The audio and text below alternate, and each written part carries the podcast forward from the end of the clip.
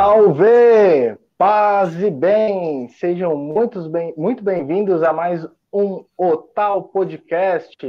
Paz e bem, Pedrão! Paz e bem, Frei Pacífico! Que bom estarmos aqui mais uma quarta-feira neste bate-canal Otal Podcast. É o tal. Hoje a gente pode comentar um pouquinho sobre o tal, né? Também, quem sabe. Vamos, vamos conversando aí, vamos batendo papo. Você que está chegando agora, seja muito bem-vindo ao nosso canal aqui do, do Tal Podcast, no nosso podcast. Sinta-se à vontade para deixar seu comentário aqui no, no, nos comentários do vídeo. Também depois que encerrar, também pode deixar seu comentário que nós vamos responder no, no próximo no próximo encontro. E você também que não tem uma pergunta ou não tem um comentário, deixa seu paz bem deixa seu olá, deixa, como diz o Frei Pacífico, deixa seu salve. Isso aí, muito bem. Muito bem, Frei Pacífico, vamos lá. Tamo junto. E é muito bom, se inscreva e ative o sininho aí, que nós estamos tentando potencializar cada vez mais o canal e para o YouTube também perceber que é um conteúdo da hora. Então, fortalece nós aí. E, e hoje. Quiser... Vai lá, vai lá, Pedro.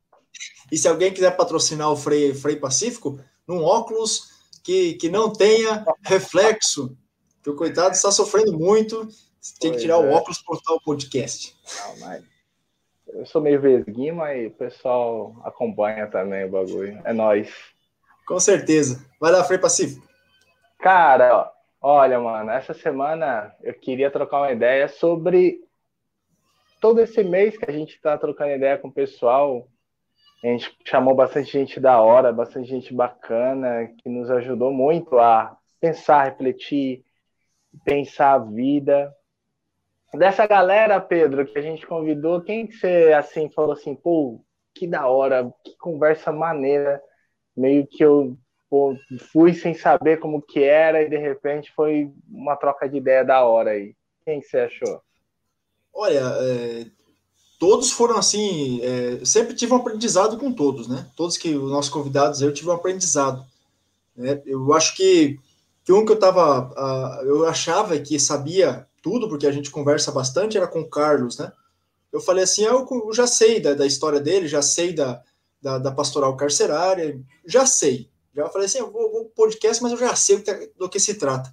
E não, quando chegou aqui, ele começou a conversar e teve alguns elementos que, olha, eu realmente é, fiquei impressionado, assim, a questão da, da, da, por exemplo, ele falou da questão da, da, da postura, né, de, uhum. da, das mulheres, que, que às vezes ficam meio arcada, porque lá dentro você tem que ficar submisso ao, ao, ao, aos policiais, aos carcereiros, né, então você fica arcado, então para sair de lá, eles fazem todo um trabalho com a postura, e também a questão das visitas no sistema carcerário feminino, que eu achei que não era tão, tão complicado assim, eu achei que tinha visitas às nossas irmãs lá que estão presas, né? As nossas presas femininas. E ele, comentando aqui conosco, ele disse que na prisão masculina tem ônibus chegando para fazer visita, né? Bastante gente que vai visitar, mulheres, mães. Agora, na prisão feminina, não. As nossas, uh, nossas presas femininas, elas ficam sem receber visita. Isso me chamou muita atenção, sabe? Um pouco do machismo ainda, que é muito envolvido nisso, né? Essa questão do machismo ainda, de, de tudo, do, toda a, repressão e todo o peso moral ainda que se investe contra a mulher, né? Eu, eu gostei muito dessa ideia porque eu vi que o, eu, eu sabia que ele já tinha trampado com isso e tal, mas eu não sabia que ele estava engajado no, no, no, esquema, sabe? Porque ele falando dos termos, né? Em, em, em situação prisional, você percebe que o cara tá em, ele tá na outra chave, né? Ele tá naquele esquema de trampo. Então, assim, achei muito da hora, assim, perceber como que, que ele estava engajado. Mas uma das pessoas que eu mais gostei de trocar ideia, que eu sabia, conhecia mais ou menos também, já tinha trocado ideia, era do meu convívio, mas eu não, não, não tinha, assim, essa a ideia de, de como ia ser é foi o Frei Klenner, Capuchinho, que ah, foi sim. a ideia da tribo e aí ele com a ideia dos terena, né, da etnia terena. Falei, cara, que massa, mano. E assim, uma realidade que para mim até me quebrou muito preconceito, né? Essa coisa assim, a Índia tem que estar no meio do mato. Não, os caras evoluem também, mas não é por isso que vai perder identidade, entendeu? Então eu achei da hora essa, essa nova perspectiva que eu ganhei na ideia de perceber que não é porque evolui, que muda, que cresce, que, entre aspas, começa a entrar no modo é, muito semelhante ao modo é, de civilização branca, Sim. mesmo assim, não se perde a identidade, não se perde ah, os costumes da, da, do povo, né? Então, achei massa, assim, é, cair nessa percepção, entendeu? Porque a gente sabe, estuda e tal, mas quando vira a chave, né? Então, acho que isso para mim foi da hora, de virar a chave nessa compreensão de falar assim, caraca, mano, é realmente é isso. Porque até eu, eu mesmo, quantas vezes fiquei pensando, caramba, os caras andam de carro, os caras roupa normal, não tem nada a ver, não é índio. É, pô. Não é e isso ele... que define, entendeu? Não é uma roupa, não é o. Né? É, é a identidade, né, mano? E na verdade ele deu uma aula de enculturação, né? Oh. Uma aula que nós aprendemos na, nas nossas matérias de antropologia, sobre enculturação, a gente aprende no, no, no, papel, né?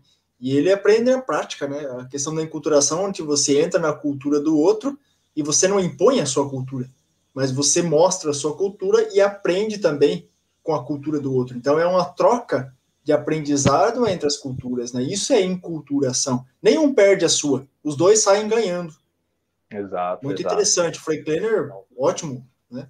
Foi da hora, foi da hora a ideia com ele. Eu gostei muito do Hugo, até tô devendo pro pessoal aí, a gente precisa ver esse negócio do CD. Mas a ideia com o Hugo foi muito, muito, muito da hora, muito bacana, assim, de, de, de como ele, eu achei bacana, o Frego já foi meu formador, já ouvi ele falando diversas vezes, mas o que eu achei interessante é, foi a forma com que ele falando sobre as missões da, da Páscoa, falando sobre as experiências da missão, fazendo missão na Páscoa, ele foi falando também da sua própria experiência vocacional, né? De como ele fez a experiência pascal e vocacional, né? Do próprio caminho vocacional que ele foi trilhando com, com essas experiências. Então, eu acho que isso foi muito mais. Essa experiência de vida palpável é sempre muito massa, é sempre muito, muito da hora de perceber, de ver, e falar assim, cara, que, que louco, né, mano? E, e, e, na verdade ele trouxe outra realidade, né? A questão da, da, das missões, né? Que, que, a, que, que, nós fazemos lá de determinado tempo, né? Aqui em Curitiba os postulantes fazem missão às vezes em Guaraniaçu, na, no tempo da quaresma. Não sei se ano, esse ano foram por causa da pandemia, eu acho que acredito que não ah. foram, nem o ano passado. Mas quando a gente vai para outra cidade e conhece, às vezes dentro do nosso Brasil mesmo, né? A gente ah, conhece tá. outras culturas, outro modo de rezar, outro modo de ser, né? É muito interessante, né? Até ele estava comentando, né, sobre Caçapava, né? Caçapava, onde que nós passamos aí, talvez tenha gente assistindo aqui de Caçapava, né? Para mim foi uma experiência. E aí ele fala que que, que, que, que Caçapava é o é uma, uma réplica, vamos dizer assim, entre aspas, né? Não no mau sentido, né? De, de Minas Gerais, aonde ele tinha ido, onde ele tinha passado. Bom né? sentido, no bom sentido. Isso, é uma, uma, uma, vamos dizer assim, quase um... Uma semelhança. Isso, uma leve semelhança. Diz que lá em Minas é uma maravilha.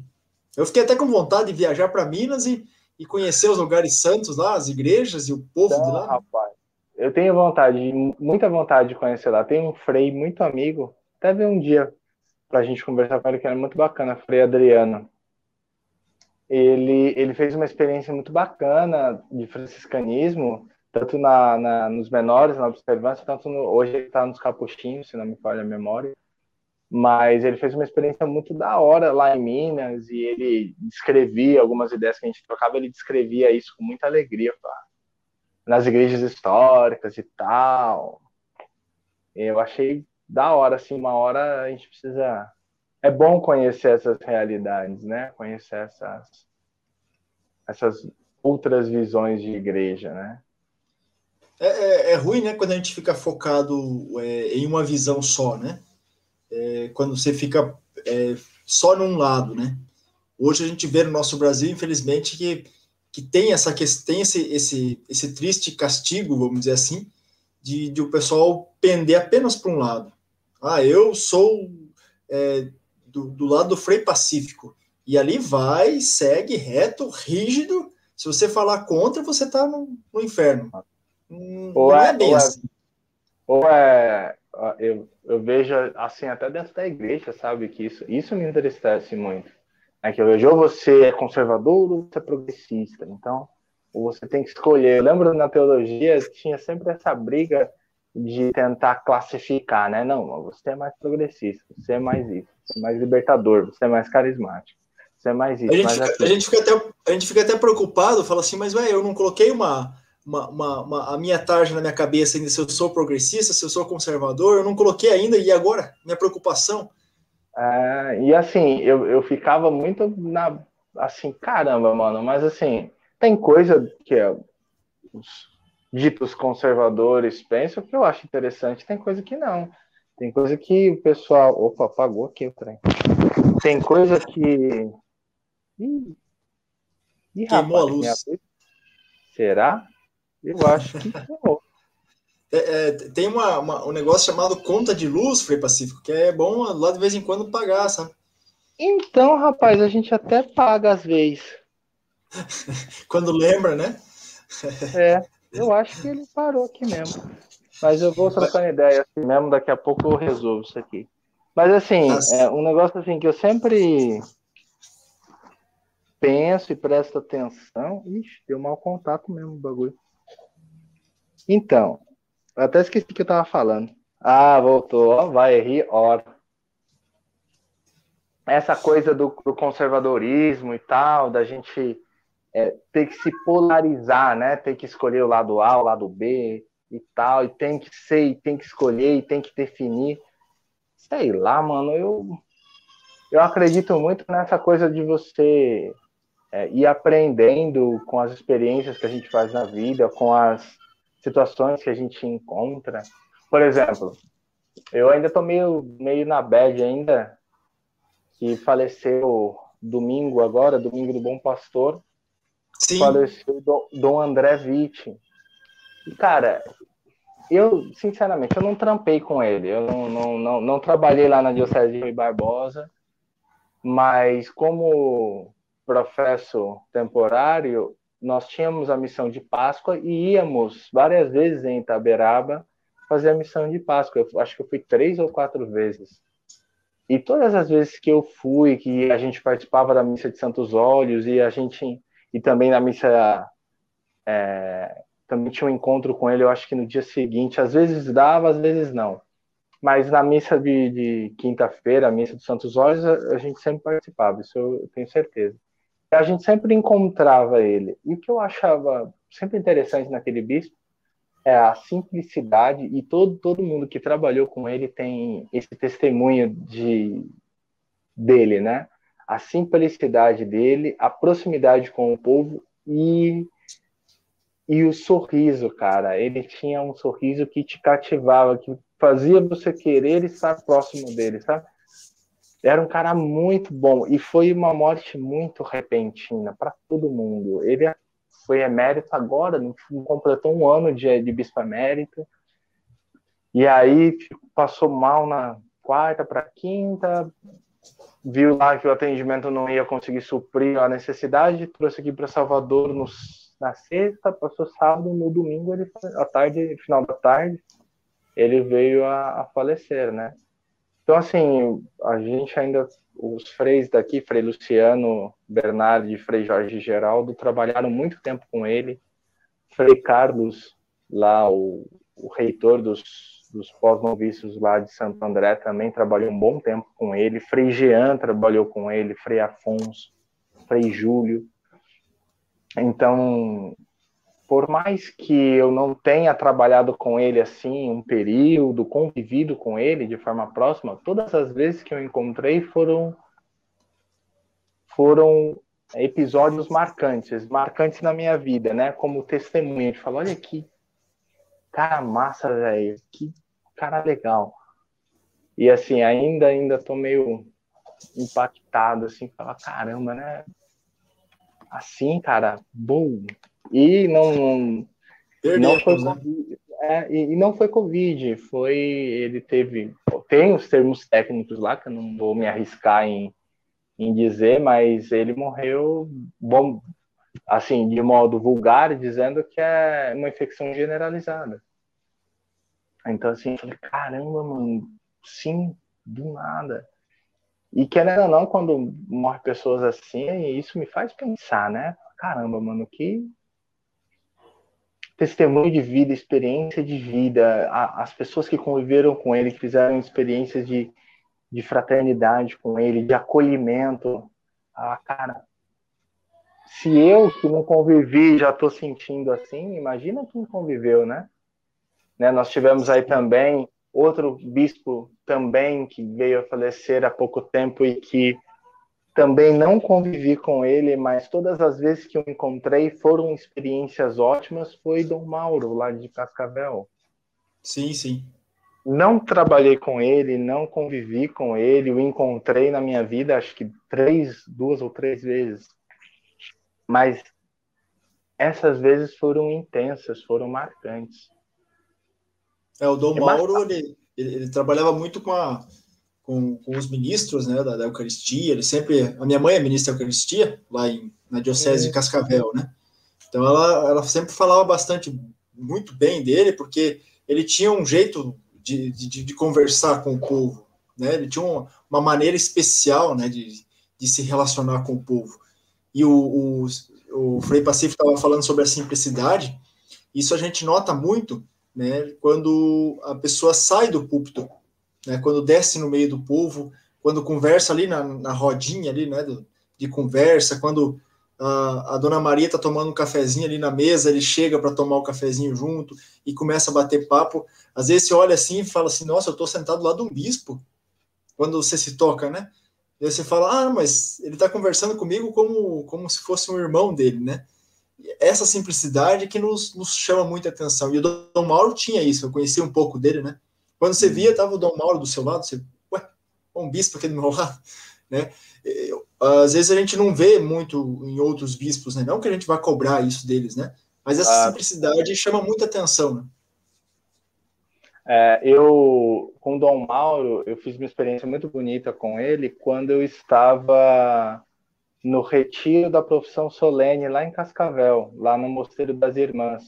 E ele tinha um dia específico que ele sempre celebrava lá. E eu acho, primeiro que eu já achei estranho, falei, nossa, o bispo né, se comprometeu em ter uma celebração aqui com as irmãs, fechado, os irmãos para lá da grade, ele para cá da grade. E, e normal, eu, cheguei na capela para oração, para missa, ele estava lá sentadinho, esperando.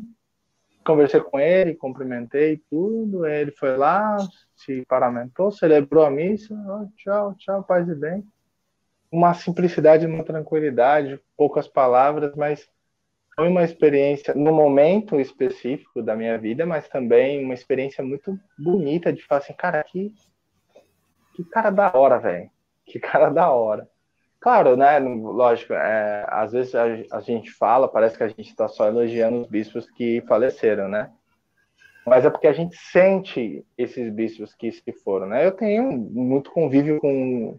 Convívio não, mas é, conheci alguns bispos que me são próximos e que eu sempre, quando encontro, é sempre uma alegria, como é o Dom Jaime, lá de Porto Alegre, que eu não convivi com ele, ele não foi meu professor, ele foi professor uma a geração antes, né, a geração do Frei Arnaldo, mas o encontrei várias vezes e acabou nascendo um, um, um coleguismo gentil, é difícil falar amizade, mas um coleguismo muito gentil, né, ele me acolhe como se eu tivesse sido aluno mesmo dele, então é muito, muito bonito, né, com Dom Carlos lá de. Agora ele tá, ele é frade capuchinho de São Paulo, tá na região Brasilândia hoje, né? Que também é a minha. É da região da onde eu nasci, lá em São Paulo, lá da Zona Norte. E ele trabalha lá na região Brasilândia. É um cara, desde, quando, desde a época de provincial dos capuchinhos lá em São Paulo, era uma convivência muito rica e muito bonita. Até já foi sugerido da gente tentar trocar uma ideia com ele aqui algum dia. Então, assim, é, é, é da hora você ter essa convivência com esse pessoal e perceber isso, né? Essa humildade, essa simplicidade, essa disposição em, em viver a fraternidade, né, cara? Em viver o franciscanismo. Sim. E você percebe também, depois que né, começa a conviver com essas pessoas, é por causa da idade também, né? A gente começa começar a conviver com essas pessoas mais idosas, a gente percebe que a vida foi doação. A vida dele foi doação, né? E isso a gente tem uma experiência muito profunda dentro da nossa da, da, da província, que é a questão do Frei Max, né, o Frei Maximiliano, Bem que quem conversava com ele, quem chegava para conversar com ele, bater aquele papo, você percebia que, que a, a vida dele foi uma doação. Ele entregou a vida dele. Então a vida dele foi totalmente doação. Tudo Sim. arcadinho, né? A doação inteira foi é, doação pelos doentes, principalmente para os doentes, né? Que ele fazia questão de visitar os doentes dele. Ele conhecia, sabia todos que estavam doentes, quem estava doente em Santo André, quem estava doente em Caçapava, e ele fazia essa visita, né? Ele se doava. Né? Ele saía, é saía de Caçapava, Santo André, pegava o ônibus sem problema nenhum para ir visitar um doente. Isso é eu ficava assim, falei, falei, Marcos, você vai para Santo André, tem que visitar a Dona Maria, tá doente, tem que fazer uma visita para ela levar a Eucaristia. Você é uma doação. Quando, você estava lá quando ele foi visitar a família do Frei Augusto lá no Maranhão? Não. Bom fim. Já tinha, acho que tinha saído. Você, já, você chegou a morar com o Frei Augusto, não morou, não? Do Maranhão? Hum, não, não. Foi qual? É, é, então, essa, essa história para mim é uma das melhores do Max. Frei Augusto era um frei do Maranhão que estava estudando em São Paulo, fazendo teologia com a gente. Tem essa, essa ligação entre as províncias, né? O pessoal vem fazer teologia em São Paulo. Na, e aí, na época, o pessoal do Maranhão fazia essa ligação com a custódia do Maranhão, custódia São Boaventura. Abraço aí aos confrades. E nessa época, o Frei Augusto tinha outros frades, Frei Josimar, Frei Rodrigo, Josimar não, Josué, Frei Rodrigo e tal.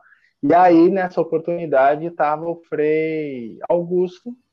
E aí, um familiar do Frei Augusto, não me lembro aonde, no Maranhão, que é a família do Frei Augusto, mas um familiar do Frei Augusto estava é, doente, estava numa situação lá. E coincidiu do Frei Max passar por Santo, por Santo André antes das férias dele, lá para Paraíba, para Camalaú, que é a cidade dele, cidade da família dele lá.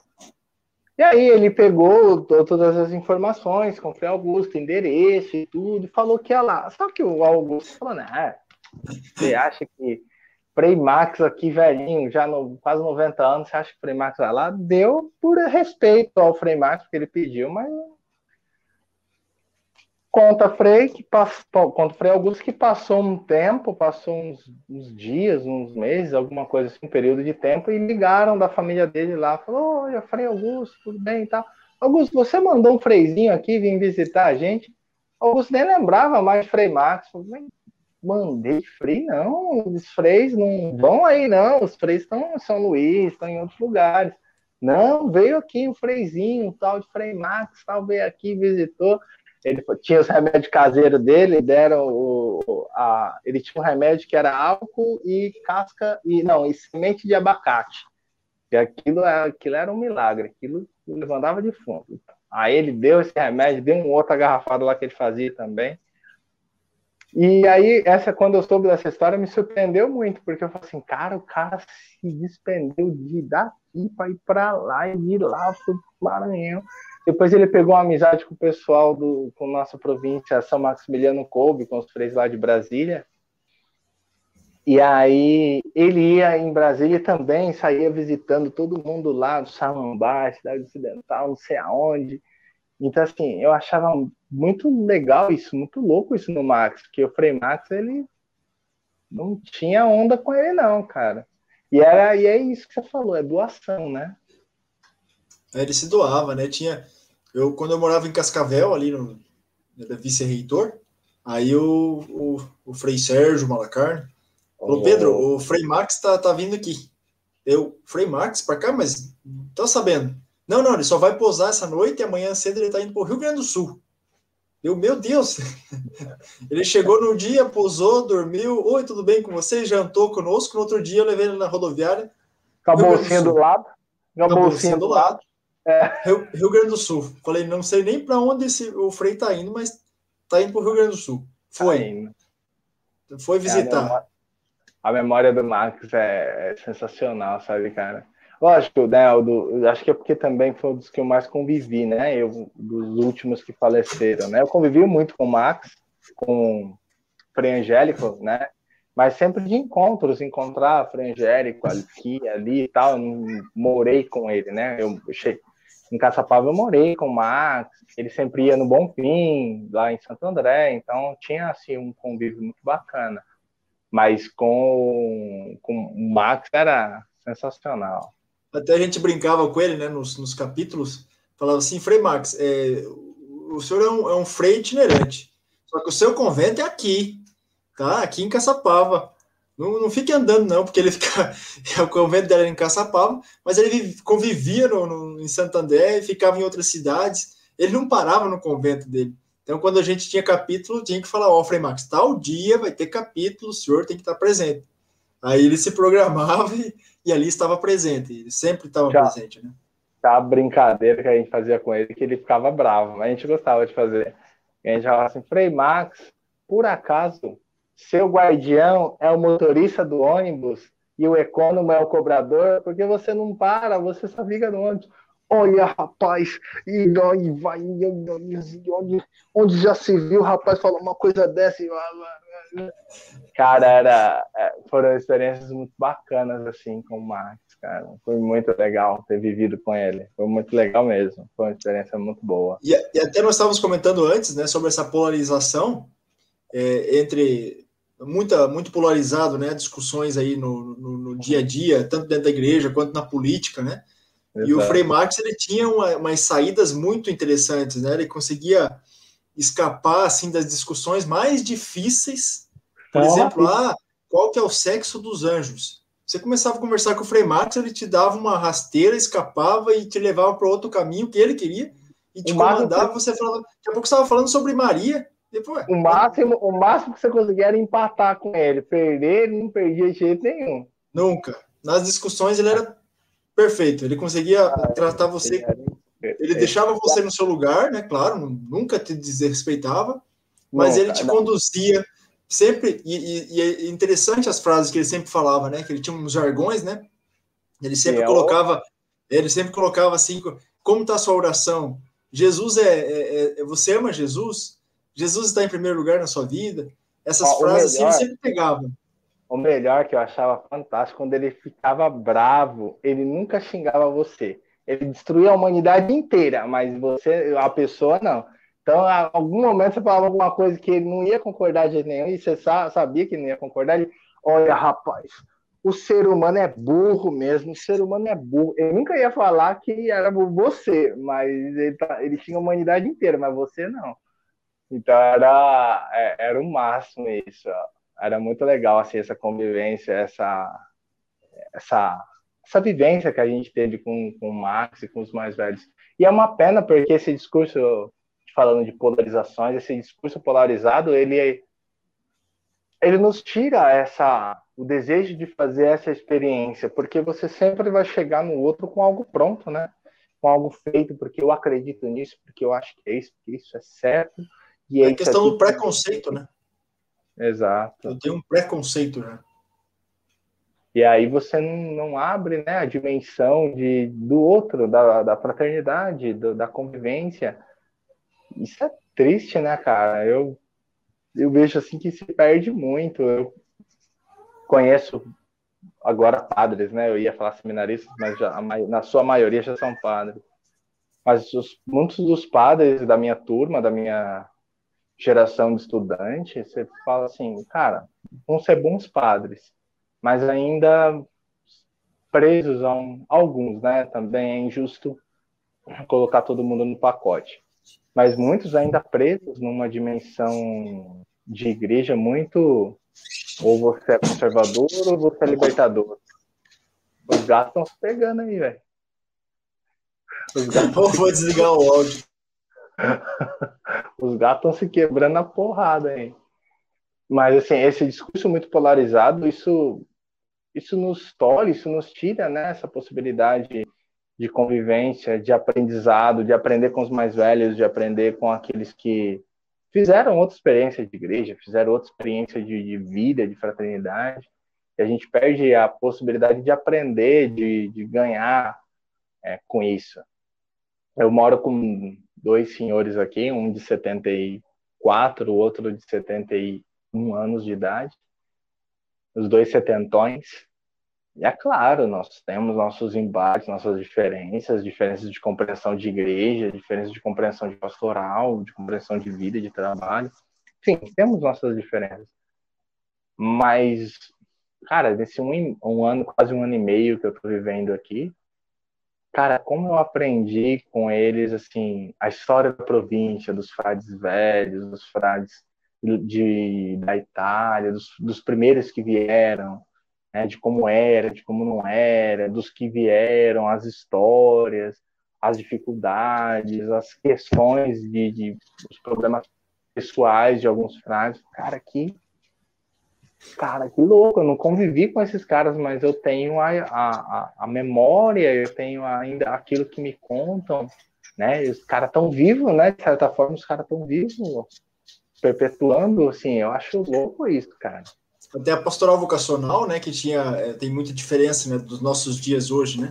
Oh. Pastoral vocacional que passava com a Kombi, buscando a galera para ir para o seminário. É, então, ou, né, muitas histórias sobre, sobre isso também, né? Ah, e, é, e assim, né, às vezes a gente falava de, de, sobre os vocacionados, né? Lógico, eu nunca julgo, são, é outra experiência, outra, outra geração, né? Mas eu, você ainda pegou essa, essa geração de vocacionados que a gente tomava gelo, que a gente mandava carta, o animador vocacional não respondia, a carta não chegava, ou ligava, não achava. Então, às vezes eu vejo a galera assim, até um pouco mais sensível nesse sentido, de falar, ah, o Frei não fala comigo, o Frei não me liga, o Frei... Cara, a vocação é a gente que cultiva. E eu, e eu escutei muito, eu tomei muita porrada disso com os próprios frades que foram me ensinando. Não, você vai se motivar e se, se e buscar cada vez mais, né? Quem quer corre atrás. Então é muito louco pensar isso e, e, e ver também essa diferença de gerações, esse choque de gerações. Sim, como, sim. Eles, como eles tiveram com a gente, né? É, até naquela época tinha os seminários eram lotados, né, vamos dizer assim, entre aspas, né? Não que todos esses viraram padres ou viraram freis, né? Era um outro tipo de, de mentalidade, né? E, e tinha um, um, todo um estilo de, de, de, pastoral vocacional diferente, não menosprezando aquele, elogiando esse, né? Não. É, cada tempo tem o seu jeito de, de, de ser e o seu jeito de, de animar as vocações e o jeito de chamar também. Né? Deus também tem o seu jeito de chamar, né? naquele tempo tinha um, né? Lá em Cascavel, por exemplo, quando eu entrei no seminário, lá em, em 2000 e... Em 2000? É, há 20 anos atrás. Faz tempo, Nossa, legal. rapaz, 20 anos atrás, caramba, 2000, eh, nós éramos em, em 40... Agora que, cai, agora que você caiu a ficha, você não tinha pensado nisso, né? Eu não tinha pensado agora, em 2020. Agora você falou assim, caramba, peraí, 2021, 20 anos, caraca! É... Eu entrei em 2019, dá 22 anos, ó. Então, na, naquela época nós tínhamos é, 40, 50 é, é, aspirantes, né? Lá em Cascavel, que hoje é o noviciado, né? Hoje ela é o noviciado, mas antigamente era o aspirantado, né? E você, até, por exemplo, a gente que estava lá dentro, a gente olhava assim para alguns vocacionados que estavam lá dentro, alguns aspirantes, falava: Meu Deus, da onde caiu esse cara? Da onde veio? Não sabia fazer o nome do pai, não sabia rezar a Ave Maria, não, não conhecia o que, que era freio, o que era padre, o que era igreja. Eu ficava, meu Deus, surgiu da onde? Gente. Então vinha algumas, algumas pessoas assim que de qualquer jeito, mas era, era outro estilo de pastoral vocacional, né? Era um estilo ainda que estava vindo, né, desse estilo antigo ainda, né? E mas ali dentro a gente ia começar, é, começava a conhecer, começava nessa convivência, né? Nesse embate, né? De 40 rapazes aí no, no seminário, é, é muita gente, né? Então a gente aqui do Paraná a gente tinha contato com o pessoal de São Paulo. O pessoal de São Paulo tinha outra cultura e vinha para cá e tinha embate com a nossa cultura. Então, o meu apelido no, no, seminário ficou por causa da minha apresentação no primeiro dia de seminário. Então, eu me apresentei no meu primeiro dia de seminário, pronto, já peguei meu apelido.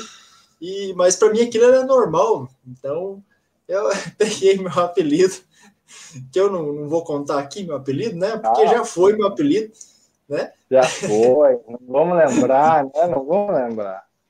Mas foi, meu, foi minha primeira apresentação. Então tinha muito essa questão né, do embate de culturas, né? E ainda tem, né? Porque nós temos os nossos postulantes, nossos aspirantes, que são de São Paulo, são do, de Santa Catarina, são de, do Paraná, né? E a cultura é diferente do Nordeste, né? Da Bahia.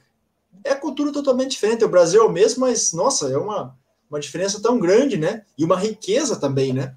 Cada um traz a sua riqueza, sua experiência religiosa. Alguns mais orantes, né? Alguns com o terço na mão, mais orantes, outros menos, né? Mas vão caminhando, vão se, se polindo, vamos dizer assim, nessa caminhada desses dentro do, do postulantado, aspirantado. É muito interessante essa, essa vida. Então, louco é isso, né? É, é perceber também que, e aí para quem é, é, da hora porque você faz a, fez e faz as duas experiências, né? Tanto a, a, da vida religiosa que você fez e também a hoje, né? Como leigo, você dizendo que vai daqui a pouco vai rezar o rosário aí com a sua senhora. Então é, é, é muito louco isso de da gente perceber que mesmo independente do estado de vida, seja padre, seja religioso, seja seja leigo hoje, é, a busca, essa busca incessante, esse desejo incessante de buscar a Deus não deve ser, não deve parar, né? Porque se a gente para, mano, já era. É. Já era. Sim, sim, com certeza. Né? Mas essa, essa questão do, do, do seminário é muito interessante, né? E, e, e falando nisso, né, não só para os meninos que estão nos assistindo, mas também tem meninas, né? E semana passada veio uma freira muito, muito show de bola, né? No nosso podcast, para fechar o abril, ah. vamos dizer assim, o nosso mês de abril, que foi um mês recheado de, de convidados aí espetaculares aí, né? O, o Frei ah, Klenner, o, a, o Carlos, é, o Frei Hugo, e aí a irmã Célia, que veio semana passada. É, opa, Celoir. Eu falei Célia? Celoir. Eu falei Celoir, falei irmã Celoir. Ela veio, veio trazer outra realidade, né? A questão do, do, do, instituto que ela está trabalhando, né? Com o instituto da, com, com, as crianças carentes, mas também a experiência que ela teve antes, né? Com os idosos e tudo mais. E a gente percebe também essa questão da doação que nós estávamos conversando antes, né? Que a pessoa é, doa a sua vida a um projeto, doa a sua vida à igreja, doa a sua vida ao próprio Jesus. É, e, a, e a irmã Celoíra é, o seguinte, né? Você olha para ela assim, com todo respeito, claro. Você olha para ela, não dá nada, né? Você fala assim, ah, vai, a irmãzinha aí, na paz de Cristo. Mano, desde quando eu conheço ela, sempre foi desse jeito, agitada, assim, ó, cheio de trampo, cheio de coisa, cheio de ideia, de coisa assim para frente. Então, eu, o que eu acho da hora na irmã Celoíra é isso. Mano, a, como diz lá na, na quebrada, ela é correria, parceiro. Nossa, não tem tempo ruim, não. E, e no, no, nos esquemas do, da CFFB, né? Cara, da conferência dos franciscanos, nossa, mano, ela desenrola, ela vai atrás de gente, vai atrás de palestrante, não sei o quê. Teve uma vez, eu tenho uma história muito legal com ela, e, e com a congregação dela. Eu nem lembro mais o nome das irmãs, lembro mais o nome dela. Eu lembro, eu lembro do ano e do acontecido. Foi o ano de 2011 e teve um congresso clariano do 800 anos de Santa, alguma coisa de Santa Clara. Me desculpa que eu não lembro o que, mas foi 800 anos uma celebração de Santa Clara em 2011. E aí foi o Frei falecido Frei Pedroso, que Deus o tenha, José Carlos Pedroso ele foi lá em Cascavel e teve toda uma palestra, todo um encontro lá, e nós íamos para lá. E aí, olha, mas olha o time que tava, né? Tava eu e Augusto. Dois caras que não tem um mínimo de cabeça para hoje é um pouco melhor porque a gente está mais velho, mas na época não tinha a mínima cabeça para coisa assim de organização, detalhes de organizações assim. E é nenhum. E aí, o Frei Beto falou para nós: ó, vocês vão no encontro tal lá. É, é, eu lembro até o episódio, teve a ordenação do diaconal do Frei Rodrigo Fávero.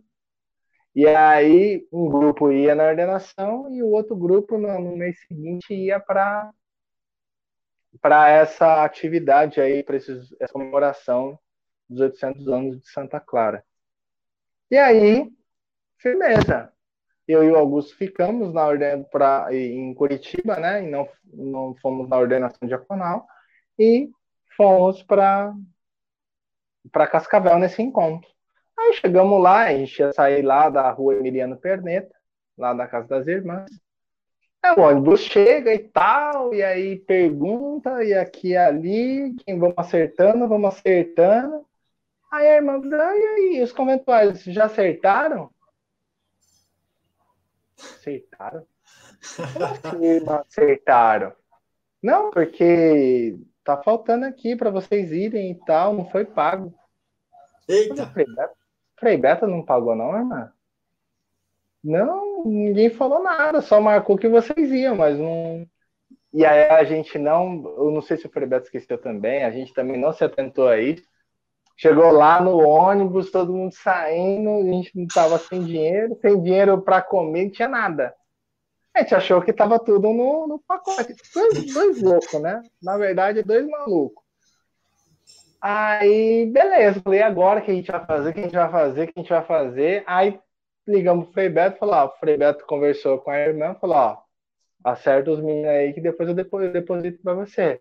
Beleza, até aí tudo bem, não vai comer o quê? Viagem Curitiba Cascavel. Aí começamos a conversar com a irmã do, do cozinheiro. Dá mais, dá mais seis horas. Né? Só para quem não conhece, dá mais seis horas mais ou menos a viagem. Dá uma média aí de seis a oito horas aí de viagem. E aí chegamos na irmã cozinheira lá, começamos a chorar as pitangas. A irmã andava passar fome, a irmã vai morrer de fome, não sei o que, viva, vovó. Cara, ela, por, mó a graça, velho. Ela fez uma marmitinha para cada um, com fruta, com biscoito, com não sei o quê. Mano, a irmã fortaleceu a gente na ida, aí em Cascavel a gente tava lá na nossa casa, a gente já pegou umas bolachas, umas coisas para voltar. Já surrupiaram, né? Já pegamos de, de empréstimo. Mas é, é uma experiência muito legal, assim, porque foi uma experiência muito bacana lá em Cascavel com, com o Frei José Pedroso né, explicando tudo sobre Santa Clara. O velho é. Zico, ah, ele, é, ele, é estudioso né, de Santa Clara, né? Ele é o mestre de Santa Clara, né? Os é. livros dele sobre Santa Clara é extraordinário, né? Tem um conhecimento muito grande, né? É um dos grandes especialistas. E aí, graças a Deus, que ele também formou, né? Tanto que tem o Frei, Frei Marcos lá em Piracicaba, que, que segue, dá continuidade, tem a sua própria linha de pesquisa, não é uma cópia do, Frei José, uhum. Mas é. ele tem a sua própria linha de pesquisa, mas ele é um cara extremamente estudioso também de Santa Clara, dos seus clarianos, muito bacana. Falando em Santa Clara, ela tem, tem um âmbito muito grande, né? Um, um, um área de trabalho muito grande para quem quiser estudar né, Santa Clara. Né? As cartas dela são riquíssimas, né? Ela, tra ela traz uma experiência religiosa muito grande ali, né? Uma, e, e um novo olhar, né? Tanto para a igreja quanto o relacionamento com Cristo esse olhar feminino né, do, do franciscanismo é muito interessantíssimo a gente notar, né? Uma mulher olhando como que ela olha Jesus, como que ela olha a igreja, como que ela olha o franciscanismo. O que eu acho louco é que, assim, o Frei, Frei Pedroso tinha uma explicação que eu gostava muito, que ele falava assim, tem, até numa oração nossa, né? E a própria Santa Clara se intitula como plantinha do Pai Francisco. E aí eu já vi muita gente reclamando, é, onde já se viu, isso aí é coisa do machismo, não sei o quê, tal, tal, tal, tal, tal. Que aí eu também eu tomo muito cuidado porque é um anacro... isso é um anacronismo, né? Você querer julgar com os olhos de hoje, querer julgar uma coisa de 800 anos atrás. Mas o negócio que ele explicava que eu achava legal é que nós traduzimos por plantinha. E ele explicava que o termo em latim é plantato. E plantato no latim é, ele tem um significado semelhante a enxerto. E é interessante perceber que quem, quem trabalha com, com botânica, com, com essas coisas, vai saber que toda. Quando se faz um enxerto, essa nova planta ela tem a capacidade de absorver grande parte da, da força e da seiva que da seiva que vem direto da raiz. Então, Frei Pedroso defendia que a herança franciscana não era dos freis, mas era de Clara e das irmãs. Né? A grande, o grande estalo da experiência de Francisco foi confiado a Clara. Ele defendia isso, claro, né? Vai ter muitas teses sim, que não, talvez, quem sabe. E eu achava muito legal essa explicação, acho muito boa essa explicação. E também tem uma outra coisa que ele falava de, de Clara, que eu achava muito legal, que eu falo, que eu, aí é uma percepção minha com os textos, é porque a gente fala muito sobre a, a aliás, se fala muito sobre a perspectiva do feminino hoje, sobre né, a personalidade, o que é, né, muita gente é, resgatando, tentando exemplificar o conceito de mulher e, e do feminino hoje, enfim, sem entrar mu em muitas discussões, mas eu acho muito interessante olhar a perspectiva de Clara, porque Clara, para defender aquilo que ela acha o certo e a herança franciscana a ela confiada, malandro, ela bate de frente com o Papa. O Papa Gregório, que era o bispo Gregório, era o, com o Papa Gregório IX, que era o Golino, que foi cardeal protetor da ordem, também amigo de São Francisco, ela bate de front e ele vendo que não vai dobrar ela, ele vai atrás de, da Inês e ela manda carta para Inês e fala: se ele for aí, não, há, não, não, dobra, não, porque é isso aqui, o certo tá isso aqui, é o benefício da pobreza. Então eu achava, eu achava, eu acho isso em clara de uma força de vontade, de uma determinação e, e que isso e isso eu consigo enxergar isso, essa força em cada mulher, em cada mulher que luta, que batalha no seu dia a dia, que trabalha, que estuda, que tem seus sonhos, que tem seus objetivos, que tem suas metas e que ama, que chora, que sofre, que, que tem preconceitos e que sofre preconceitos o tempo todo por ser mulher, enfim, pelo machismo de diversas formas. Então, assim, eu acho muito punk a figura de Clara por isso, porque ela mostra que esse desejo, essa vontade da mulher, essa, essa vontade de, de, de ter a própria identidade, assumir a própria identidade, isso não é de agora, entendeu? Sim. Aí você vai vendo, tem o movimento das beguinas ali do século XIII, enfim, não vamos entrar nesse, nessa área técnica. Mas, assim, é muito louco, eu acho muito da hora isso, sabe? Aí fica um tema para agosto, né, para a gente trabalhar sobre Clara, sobre algumas é, cartas, claro. Então, tem uma irmã, me passaram o contato, eu preciso entrar em contato, ela já é mais de idade, mas ela é uma sumidade em, em Clara, e claro que tem o Frei Marcos, tem vários especialistas em Santa Clara, o próprio Frei Flávio nosso também estuda bastante Santa Clara, mas eu gostaria de trazer uma irmã, porque acho que a perspectiva feminina é muito importante. Então, mas vamos ver. Vamos fazer promessa, né? Mas vamos tentando, né? Sim, sim, com certeza. Mas que bom, nosso tal podcast hoje foi para fechar o mês de abril. Mês né? de Fechamos abril. aí o mês de abril e com esses convidados que nós tivemos aí, que foi muito produtivo, né? Os nossos belíssimos convidados aí, cada um com a sua maneira de, de se expressar, cada um com a sua maneira de, de nos apresentar até apresentar Cristo, né? Que o nosso objetivo principal é seguir a Cristo ao modo de São Francisco de Assis, ao modo de Santa Clara. E nós trouxemos aqui pessoas que nos mostraram um pouco o, algumas luzes para o nosso caminho, né? Um que mostrou as luzes da enculturação lá com os com nossos povos irmãos é, é, é, índios, né? Mas ele não gosta que chame de índios, né? Indígenas, né? Os nossos irmãos e também outras pessoas que vieram trazendo outras outras realidades aí tanto do, do meio prisional, né? Que estão privados de liberdade, como diz o João, né?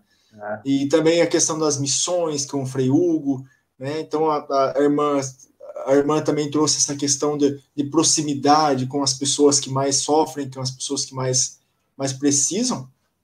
E nós abrimos um leque muito grande, assim, mostrando que os franciscanos estão abertos às pessoas que às vezes mais precisam e que necessitam de uma mão, de um amparo. Né? Então fechamos assim o mês de abril com essa com essa galera tudo de peso aí. Se você não assistiu os, os outros podcasts, ah, eu perdi tal dia, tá aí no, no, canal, aí tem só procurar aí que você vai encontrar aí nossos convidados aí. É, e o da hora foi perceber que eu acho que essa é uma teimosia muito minha de, de tentar apresentar a partir da experiência de vida. Né? Não, por isso que a gente não tem uma pauta, não tem um programa de perguntas, não. A gente quer a experiência da vida, a experiência de, de como foi a, a, encontrar vocação, de como foi encontrar o tipo de trabalho que ia desenvolver na sua província, no seu instituto, na sua congregação, como que foi desenrolar isso. Então é muito muito bacana isso, sabe? Perceber que a presença de Deus, é, eu sempre digo isso com os jovens, com todos aqueles que eu encontro, que a história da salvação é também a nossa história de salvação. Então Deus não está só na história da salvação na Bíblia, mas ele, ele, se faz presente na nossa história de salvação, na nossa própria história de vida, no nosso cotidiano, nas situações. E ele, e ele quer que a gente se inclua também nessa história de salvação, que a gente faça Exato. parte dessa história da salvação. Ela não é termina uma, aqui, né? Ela não terminou. É uma via, é uma via né, onde você é, faz parte da história da salvação, ao mesmo tempo que Deus faz parte da sua própria história de salvação. Né? Que Sim. Deus faz história, né? eu lembro do Frei Antônio Coniati, né? Deus faz história na nossa história. Então isso é, é para mim é extremamente importante. Eu acho que é o, o, foco, o desejo do nosso do tal podcast é isso, é a gente tentar colocar exatamente esse ponto de como como Deus surge na história do Pedro, na história do Pacífico, na história de cada irmão e irmã, de cada pessoa que vem trocar ideia com a gente. Que maravilha. E vamos nos preparar aí para o mês de, de maio, que está chegando de peso aí, né? O mês, mês de maio, mês, mês, das mães, mês mariano. Olha, Maria. promete, hein? É, vamos. Não vamos, vamos dar spoiler. Não vamos dar spoiler, mas eu tô com as ideias malucas aí. Espero que dê certo. Tá certo. Vamos, vamos lá, bem? Se tem perguntas, paz e bem. Vamos mandar nossos abraços, vamos ver o que o pessoal achou aí para ver os comentários aí também, né? Rafael Souza, vocacionado aí de Itaberaba? Não. Não, esse é daqui da Bahia, eu não lembro a cidade dele agora, mas é da. Ele, ele é vai nossa. colocar aí com certeza, ele está assistindo, com certeza vai colocar aí. Ah, boa noite, Rafael Souza, boa noite, paz e bem. Achei que tinha algum convidado hoje, tipo Frei Gilson. Vai ter um Frei Gilson, não é o do Monte, mas o do Monte a gente ainda está no processo. Mas vai ter um Frei Gilson, fique em paz que vai rolar. O, o, o Frei Gilson do Monte está em. Essa semana ele está em retiro de silêncio. Ele faz anualmente um retiro de cinco dias de silêncio total, sem falar com ninguém. Interessante também. Da espiritualidade dele. Eu, eu nunca fiz, nunca fiz esse, esse retiro de silêncio acho que eu vou preparar alguns dias aí para fazer um retiro de silêncio aí. De, é bom, cara. cinco dias. Não, eu, eu já fiz a nível pessoal e também a nível comunitário, já fiz. Teve uma. Um, lembro vários frades, eu já fiz, na verdade, com os frades várias vezes, seja com o Frei Luísio, com o Frei Carlos. Já fiz retiro de silêncio absoluto mesmo. Você só ouvia os talheres batendo na hora do almoço. Muito legal. No, nos dois primeiros dias é angustiante demais. Depois. Os Freios de Brasília tem um, um local lá, né? Que é um. Não, não, como que eu vou dizer? Um, um eremitério, né? Que, tem, que eles têm um eremitério. Eles, eles eu, têm um eremitério agora. Isso, eu, eu fui lá agora. Agora que eu tô lembrando, eu fui nesse eremitério, que é bem retirado. Eu, sinceramente, não sei se tem alguém morando lá agora. Mas eu sei que, que eles têm sim. Que tem todas eles as casinhas, né, separadas nos, nos meios dos é. bosques lá, interessante. É, ba é bacana. Mas vamos lá. Seguindo. Bom. Marta Suzy sempre marcando sua presença, sua, seu boa noite aqui conosco, né, Marta? Boa noite a todos aqui, sempre está presente aqui, ó, paz e bem.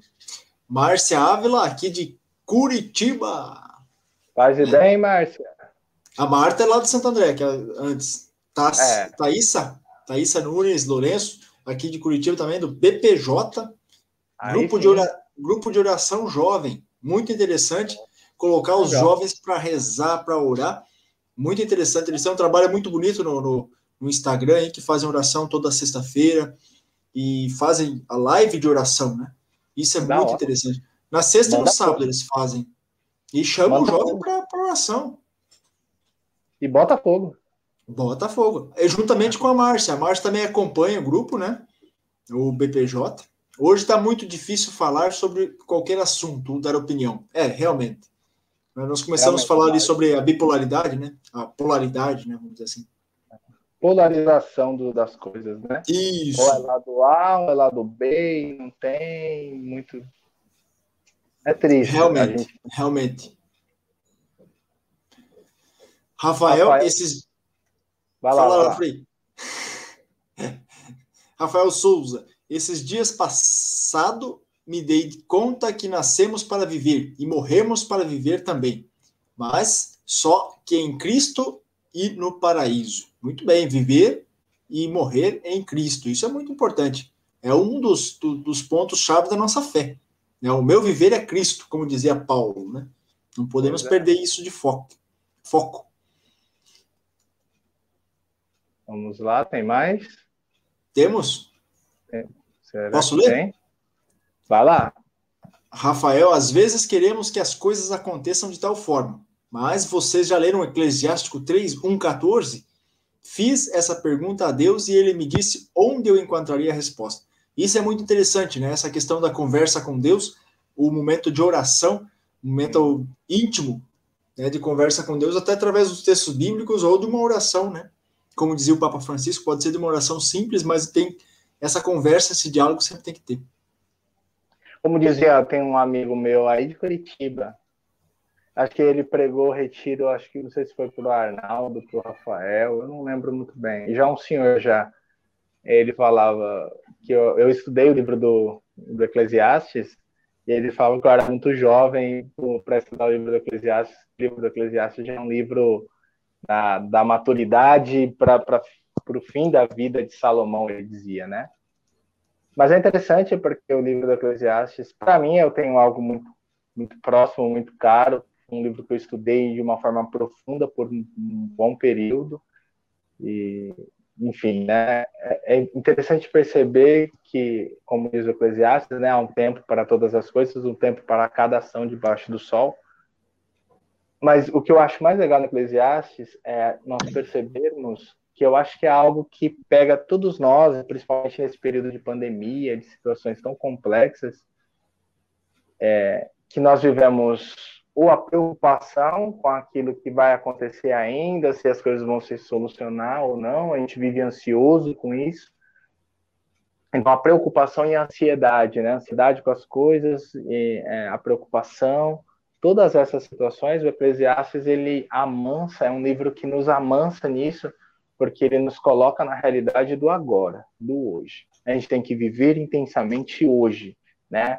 Põe toda a força e debruça é, todas as suas é, forças, todas as suas né, entranhas naquilo que você tem hoje, porque o ontem já foi e o amanhã você não tem. Você tem o agora, você tem o hoje. Sim, não sim. que a gente vai viver, não que a gente vai viver sem planejar as coisas, não é isso também mas é, é, ter a consciência de que nós temos o agora para fazermos.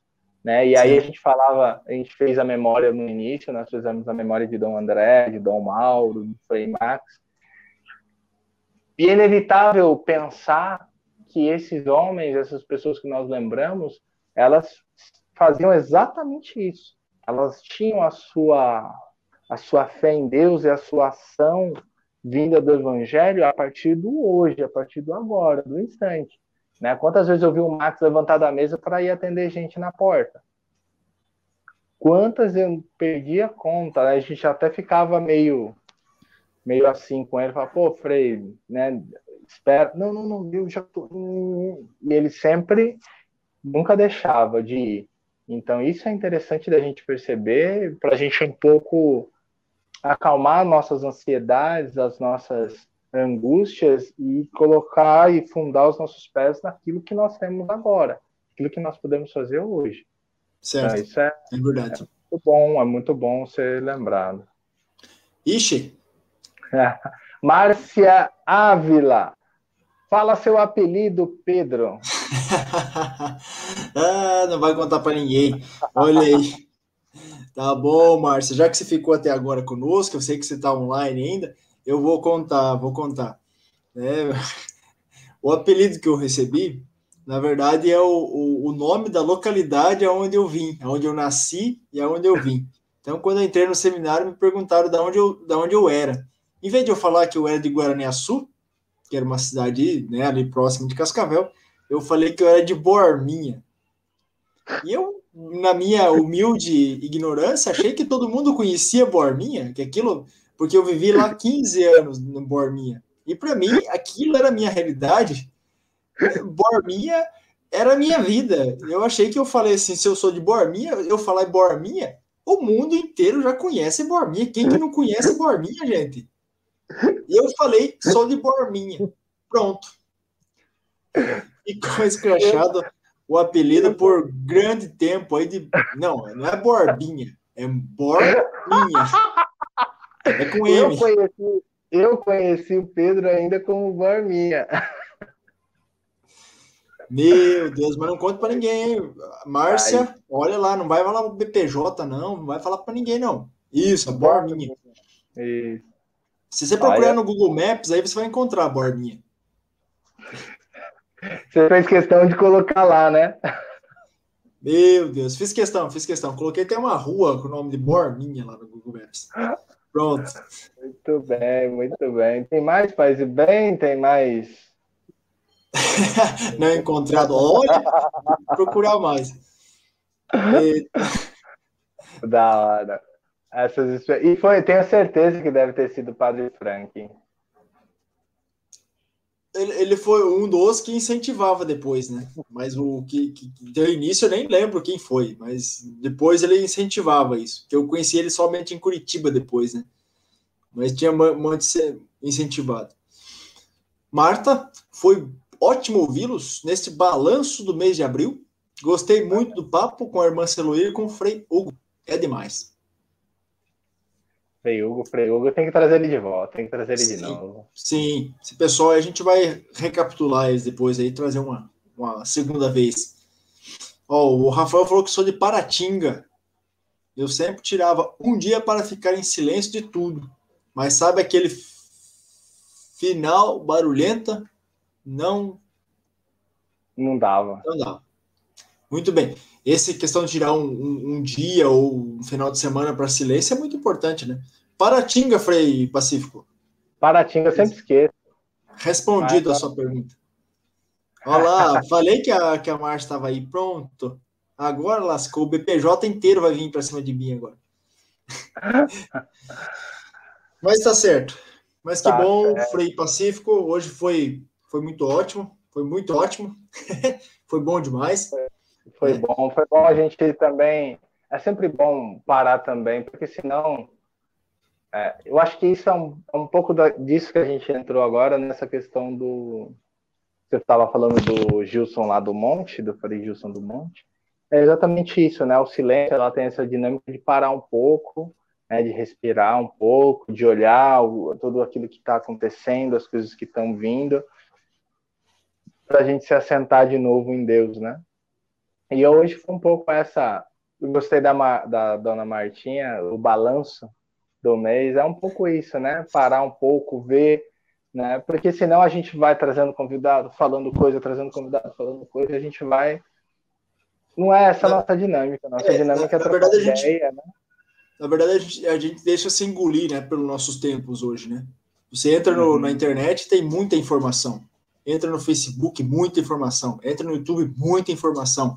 Entra no Instagram, fotos e muitas informações. E isso nos carrega muito, nos pesa muito. E às vezes é bom mesmo tirar um pouquinho. Essa questão do silêncio é muito importante fazer, né? Às vezes eu, nós estávamos só para terminar aqui minha reflexão. Né? Essa semana, esse final de semana, estamos refletindo aí com os irmãos, é, os jovens, inclusive do BPJ, inclusive tinha alguns, Legal. que nós, nós estamos fazendo acolhida para as missas, né? E aqui está tendo restrições para missa, né? Tem que ter 50 pessoas, 30% da igreja e tal. Uhum. E nós percebemos que muitas pessoas chegam em cima da missa, em cima do horário. A missa começa às sete e meia, o pessoal chega às sete e meia. Tipo, não, gente, chega antes. Chega às sete horas, chega às sete e quinze, a igreja já está aberta. Vai lá conversar com o senhor, faça um, um momento de silêncio nessa para escutar um pouquinho ele. Não chegar na hora do que o padre está entrando e, e já chegar para o nome do Pai, do Filho, do Espírito Não, chega antes, para você ter uma conversa com essa pessoa que está ali. Né? Você está indo visitar alguém, né? É a casa dele. Então, primeiro vai lá conversar, você e ele. O que eu acho Pedro? Eu, eu gosto muito de fazer. Você é um, um homem casado, é, é, você vai pegar essa percepção que eu gosto, essa reflexão que eu gosto de fazer.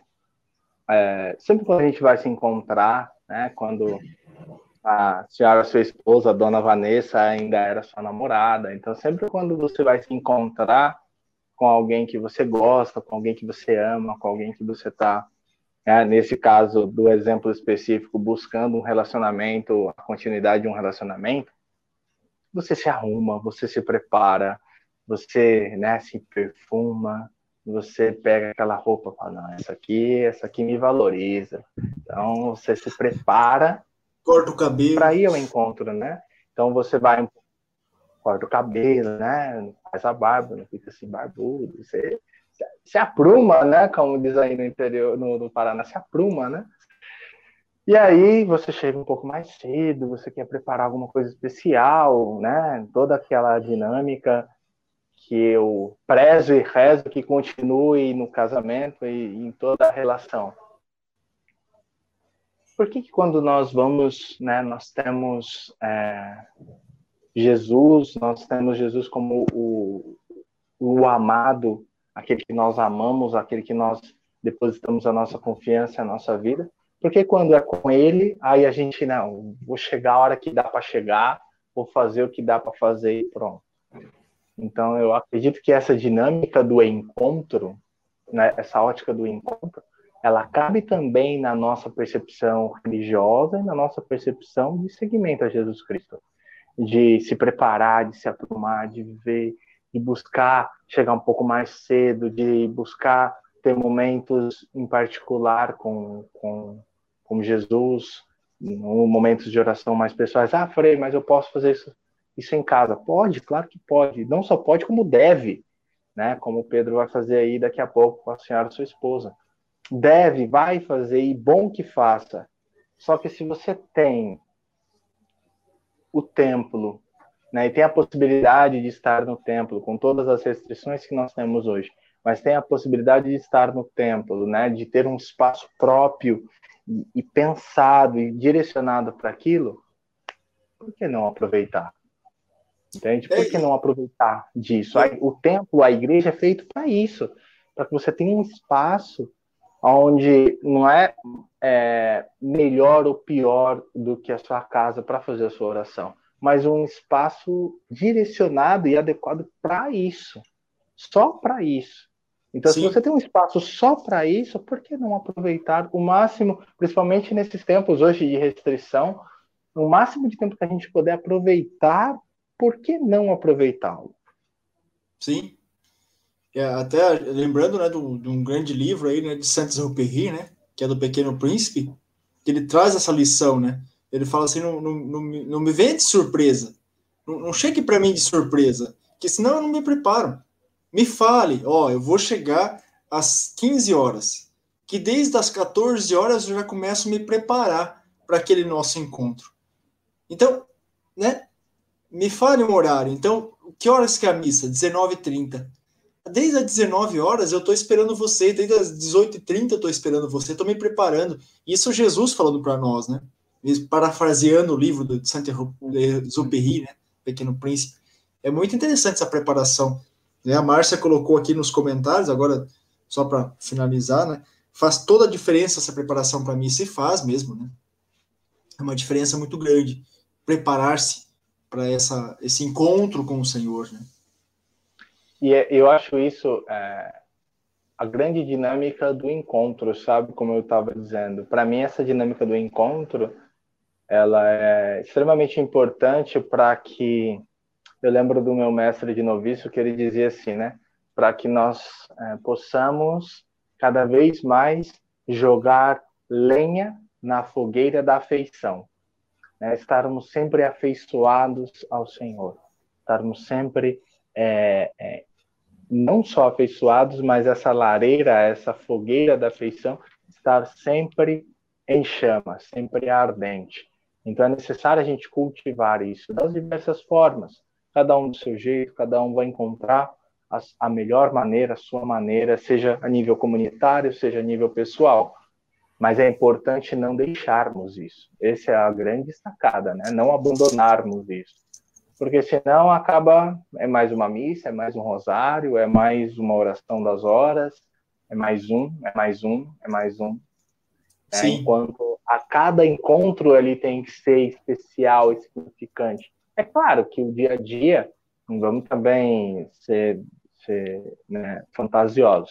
É claro que o dia a dia às vezes é monótono, que às vezes o dia a dia é cansativo, mas é, é na fidelidade do cada passo do dia a dia é que a gente vai é, cada vez mais nos mantermos aquecidos nessa nessa afeição, nessa paixão, nessa proximidade com o Senhor. Certo. Isso mesmo. Perfeito, Frei Pacífico. É Belas isso, palavras aí. É, imagina, é nós, estamos juntos. E para você que ainda não se inscreveu, se inscreva. Ative o sininho da, da, das notificações. Também nos encontre aí no Spotify, no Deezer. Estamos aí. O Tal Podcast. Buscando nessa troca de ideia, nessa experiência de Deus, nós é, juntos fazermos esse caminho de busca, de partilharmos as experiências de Deus, essas experiências de que partem da realidade do nosso dia a dia, do nosso cotidiano. Também, também acho... é... vai lá, Pedro. Também tem a página no, no Instagram, né? Arroba franciscanos underline conf. Né? Sigam lá também. E também levar cada um que está assistindo, está acompanhando conosco, né, levar ao encontro com o Senhor. É claro, aqui nós, nós fazemos esse, esse levar ao encontro com o Senhor a modo de Francisco, a modo de Clara, mas todos fazem o seu caminhar. Né? Todos certo? nós caminhamos. É nós, estamos juntos, então vamos pedir que Deus nos abençoe e pela intercessão de São Francisco e Santa Clara, o Senhor nos conceda a graça e a bênção de nos mantermos firmes na fogueira da afeição, nos mantermos dispostos ao segmento e à construção do reino de Deus e a exemplo dos nossos irmãos, de Dom André, de Dom Mauro, de Frei Max e de todos de todos aqueles que fizeram da sua vida uma doação, que pela intercessão deles também nós consigamos fazer tal e qual na nossa experiência de vida e no nosso dia a dia. Que Deus nos abençoe, proteja e guarde, em nome do Pai, do Filho e do Espírito Santo. Amém. Amém. Ah, Thaisa Nunes, último comentário, esse eu vou gostar de fazer. Thaisa Nunes Lourenço, muito bom, Borminha. Meu Deus. Não deveria ter falado, não deveria ter falado. Eu tenho certeza que isso vai se inflamar. E Thaisa Nunes de novo, tenho aprendido muito com vocês por aqui. Muito obrigado, Thaisa. Nos ajude também a divulgar.